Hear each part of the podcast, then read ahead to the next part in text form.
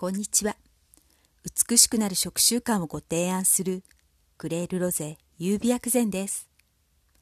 本日のテーマはあなたの気血水バランスチェック。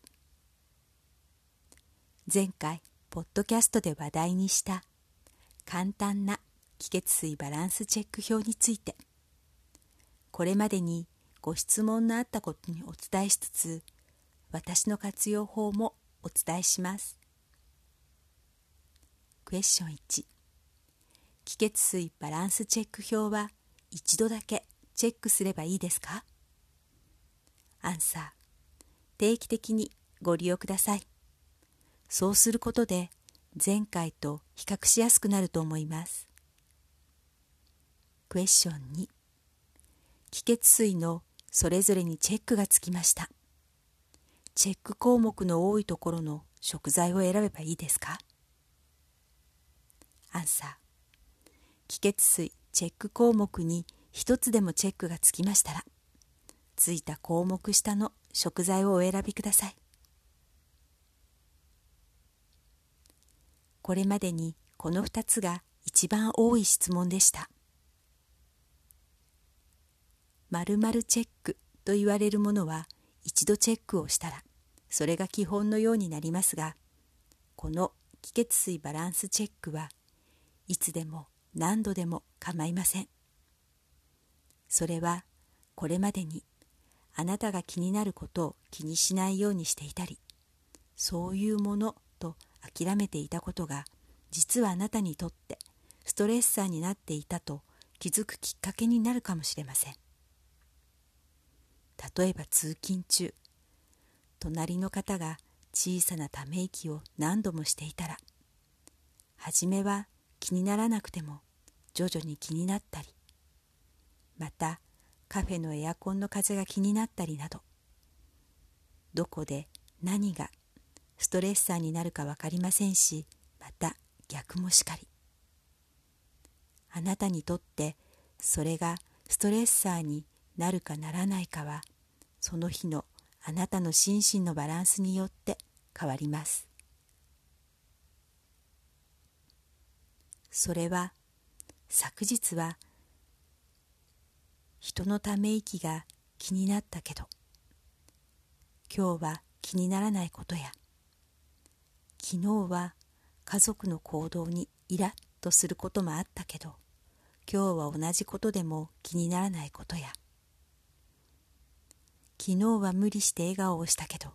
今日は心から笑顔でいられるなど。毎日同じように生活をしていてもそれくらい違うこともあります。その違いにいち早く気づけると心身のバランスを乱すことなく毎日を心地よく過ごせます。前回ポッドキャストの文字起こしブログに気血水バランスチェック表を添付しました。私はその中の気の滞り気体と血液こと血の不足血虚の項目を特に気にします。それは気の滞りや血の不足が起こると血行不良だけでなく冷えや免疫力の低下につながりそれは消化吸収にも関係するからです。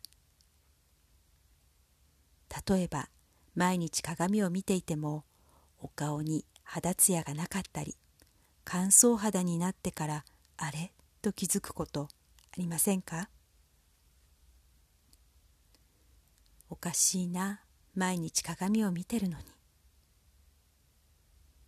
そうなる前の段階でセルフケアができれば嬉しいと思いませんか？それが簡単気血水バランスチェック表になります。まずは自分でできるセルフケアから始めてみませんか？クレールロゼ優美薬膳は手軽さが基本。手軽さは手抜きではありません。手軽さは日々続けられるポイントです。これがホリスティック中医学理論や薬膳の難しく奥深いこと。を手軽に自由にできることに特化しあなたが選択することを大切にしている。クレールロゼ優美薬膳です。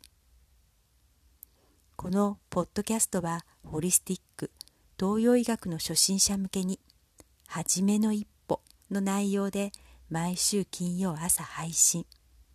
ブログは世代や性別を問わない内容で毎日配信中です。本日のポイントは2つ。ストレッサーもその日の心身のバランスで変わる。セルフケアで毎日を心地よく過ごせる。最後までお聴きくださりありがとうございました。美しくなる食習慣をご提案するクレールロゼ優美薬膳でした。